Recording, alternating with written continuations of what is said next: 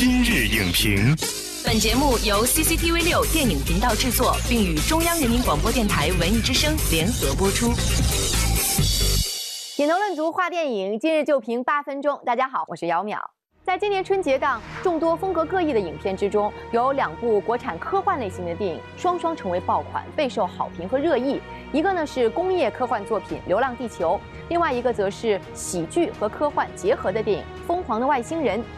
截至二零一九年二月十七日十五时，影片《流浪地球》票房已经突破三十七亿元，收获媒体赞誉的同时，也赢得了官方机构的垂青。二月十三日的外交部记者会上，中国外交部发言人华春莹特别提及了《流浪地球》，并且现场向全世界安利。不过呢，随着舆论的不断发酵，也有不同的声音出现，认为仅凭几部作品就定义科幻元年为时尚早，基础薄弱的中国科幻依然是任重道远。那么，究竟中国科幻元年是否真的已经到来？中国科幻电影市场是否由此迎来大爆发？背后还有哪些值得我们警惕的隐忧呢？本期今日影评，我们邀请到影评人姬少婷来为我们评析中国科幻电影如何在科技助力下高速腾飞。欢迎季少廷来今日影评做客。主持人好，大家好。今年这两部电影《疯狂的外星人》和《流浪地球》为我们的春节档带来了一种很新的面貌。像《疯狂的外星人》呢，我们觉得它在春节档的成功还是在意料之中，因为它有很多的喜剧元素嘛，而且是合家欢的这种类型。但是《流浪地球》哈，它的故事啊，还有之前放的预告片的风格，其实和我们春节的节日氛围都不是那么的搭。所以他为什么能够在春节档哈收获这么好的成绩呢？我觉得现在中国观众已经被培养到了一个新的阶段，嗯，然后观众也在寻求一些新的口味。另外，过去有很多导引人，他们就会有顾虑，就是说，当中国人出现在先进的设备很违和，当中国人去拯救世界的时候，你感觉很奇怪。我一开始是不太相信这个论调的，但是我确实认认真真看了这些合拍片之后，我感觉到这种违和感确实存在。比如说景甜演的这几个片子，还有李冰冰的片子，但当你去看《流浪地球》的时候，这种违和感消失了。当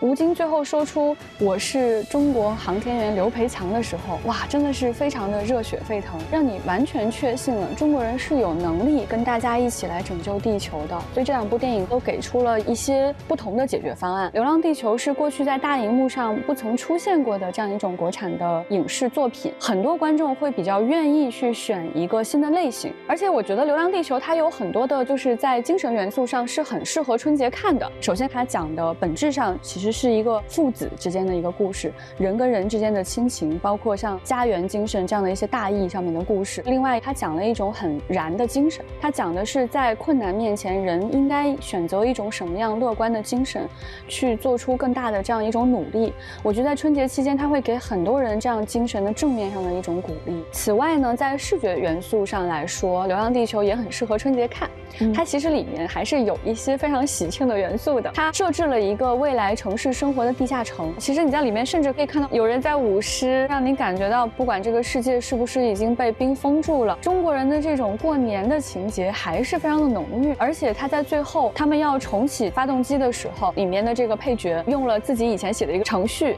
叫春节十二响，最终重新启动了发动机，这个感觉也非常的春节。春节嘛，就是大大家一定要有一个很热闹的感觉，然后要听个响，所以他们被认可、被接受的一个主要原因，还是因为它有一个。比较完整的内核，而且在情感上是可以引起观众共鸣的哈。你说到这儿，我们就想起呃，之前宁浩来做客的时候说到过，去请美国的团队来做这个《疯狂的外星人》里面的一些内容的时候，比如他想需要一个尴尬的表情，那美国的团队其实他不理解我们中国所说的尴尬是什么，让我们的观众是呃找不到那种笑点。那解决这个问题，我觉得确实还需要时间。但是既既然已经有片子去推动，已经吸引到了人才跟资金，我相信这个方面的发展一定会越来越好。将来。你会逐渐形成中国的科幻美学，不同的细分行业的工种的这些工作人员，逐渐的可以去胜任更多的科幻片的制作。刘伟强要干什么？单从科幻的角度来看呢，他们的完成度是如何呢？我觉得这两个电影在科幻的完成度都有点出乎意料的高。我们可以看到，就是《流浪地球》和《疯狂外星人》应该说是科幻当中不太一样的两种尝试。像《流浪地球》就是非常的重工业、硬核科幻这种的，它里面有大量的东西需要去重新设计。它想要给你展现的是地球离开太阳系之后这么一个冰封的世界。那么在这种情况下，你对每个城市的设计、里面的汽车的设计、发动机的设计、所有细节的设计必须是全新的。然后，呃，《疯狂外星人》是宁浩疯狂系列的一个非常典型的故事，但是在里面加入外星人之后，很容易勾起好奇心。那你像美国对人跟外星人交流这件事情做了多种尝试，比如我非常喜欢的一个导演就是西蒙佩吉，嗯，他就做过一个片子叫《保罗》，其实就很像《疯狂外星人》，他就讲两个宅男想去参加一个漫展，然后遇到了外星人，他们中间发生了一些非常接地气的这种交流。但在中国没有发生过这样的故事。如果是普通的中国人，他们遇见外星人，哎，会说什么呢？外星人应该会给他什么样的反馈呢？误会，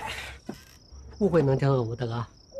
所以这两部电影对于中国科幻电影来说呢？真的是一个里程碑式的位置，而且我注意到，二零一九年即将上映或者是已经在备案的电影片单里呢，已经有不少其他科幻题材的电影了，比如说像《拓星者》《上海堡垒》等，在未来一定会出现一些良莠不齐的作品。但是我觉得这个是很正常的一件事情，因为过去在好莱坞也是经历了一个漫长的时间，最终才出现了《星球大战》这样的作品，然后去研究说，哎，这个粘液应该是什么样子的？嗯，如果我做外星人。的化妆，那这个化妆到底应该都是些什么样子？可能会有一段混战时期的。这种尝试当中，我相信好的东西就会凸显出来。其实大家非常担心的特效，反而不是一个什么大问题。不管你是跟呃合拍，还是在国内做特效，水平都其实已经非常的好了。真正能把科幻片做好，我觉得还是要回到影视行业的这个基础上来，就是我们是不是能够把一个故事讲好。我觉得对于中国人来说，大家还是愿意去看自己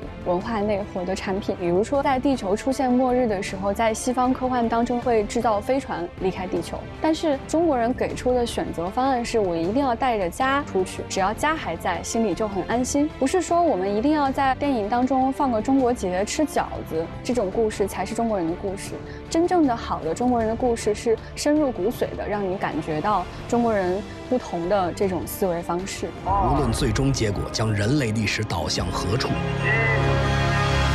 我们选择希望。感谢金少廷老师的精彩分析，《流浪地球》和《疯狂的外星人》能够在春节档突出重围，充分印证了国产科幻类型的电影正在实现质的飞跃，同时呢，也势必会推动国产科幻创作的热潮。然而，挑战才刚刚开始，想要保持住这种良性的态势呢，除了工业技术与国际接轨，更为关键的还是要找到中国文化的基因。下期节目再见。